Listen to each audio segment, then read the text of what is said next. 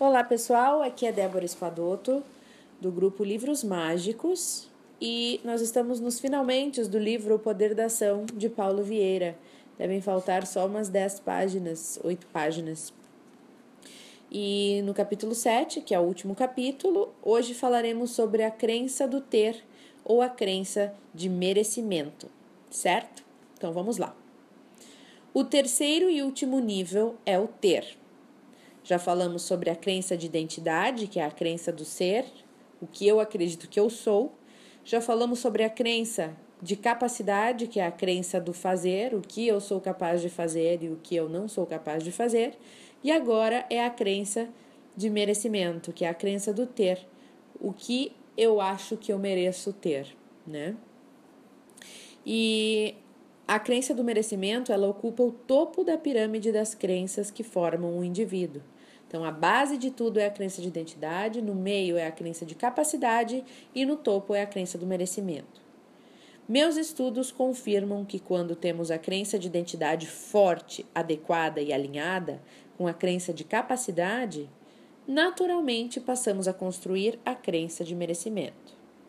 É certo que a base do nosso nível de merecimento foi programada ainda na infância, mediante o tratamento e as experiências recebidas por pai e mãe ou pais substitutos, tanto quanto a crença de identidade e a crença de capacidade também. Pessoas com baixo nível de merecimento possuem o terrível vício de autossabotagem. Então é isso, quem acha que não merece quem lá no fundo tem a crença de não merecimento possui o vício da autossabotagem. Afinal, por que vão viver boas experiências se dentro delas existe uma crença que diz que não merecem tudo o que é de melhor? Por que, que elas vão aceitar coisas boas se elas não acreditam que elas merecem? Dessa forma, sempre que a vida melhora, elas esbarram no limite máximo de merecimento. E então surgem comportamentos, ações ou atitudes sabotadoras e os ganhos e conquistas vão por água abaixo. Quando essas pessoas com baixo nível de merecimento recebem alguma coisa boa, elas falam: não precisava.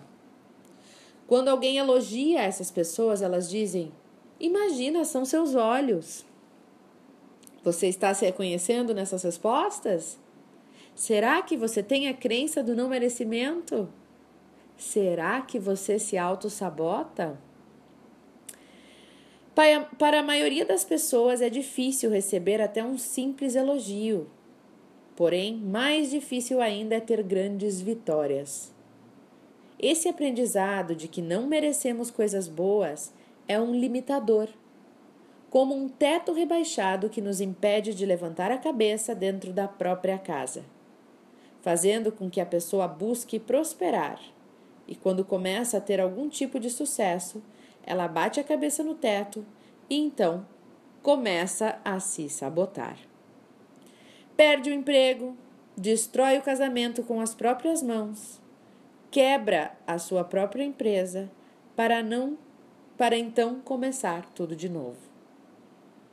Quem você conhece que quando está tendo sucesso em alguma área da vida se auto-sabota, perde o que ganhou, perde o que conquistou e recomeça uma nova batalha para reconquistar a mesma coisa que muitas vezes já conquistou mais de uma vez?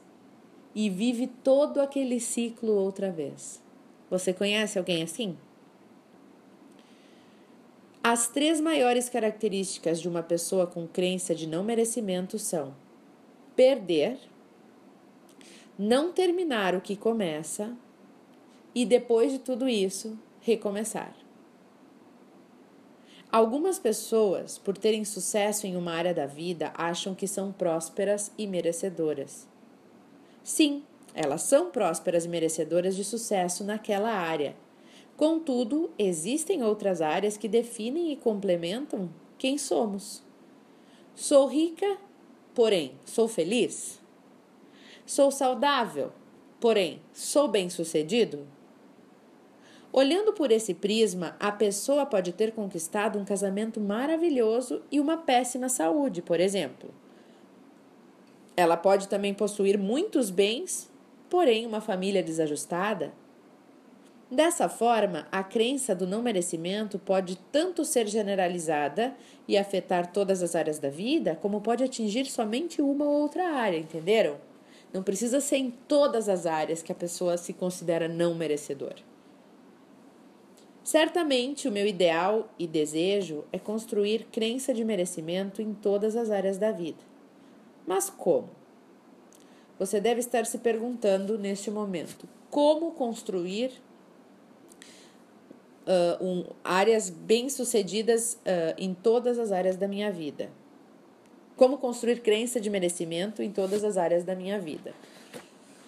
Então, vamos lá. Só que isso é assunto para o próximo áudio. Senão vai ficar grande demais este áudio aqui, certo? Então amanhã ele explica como.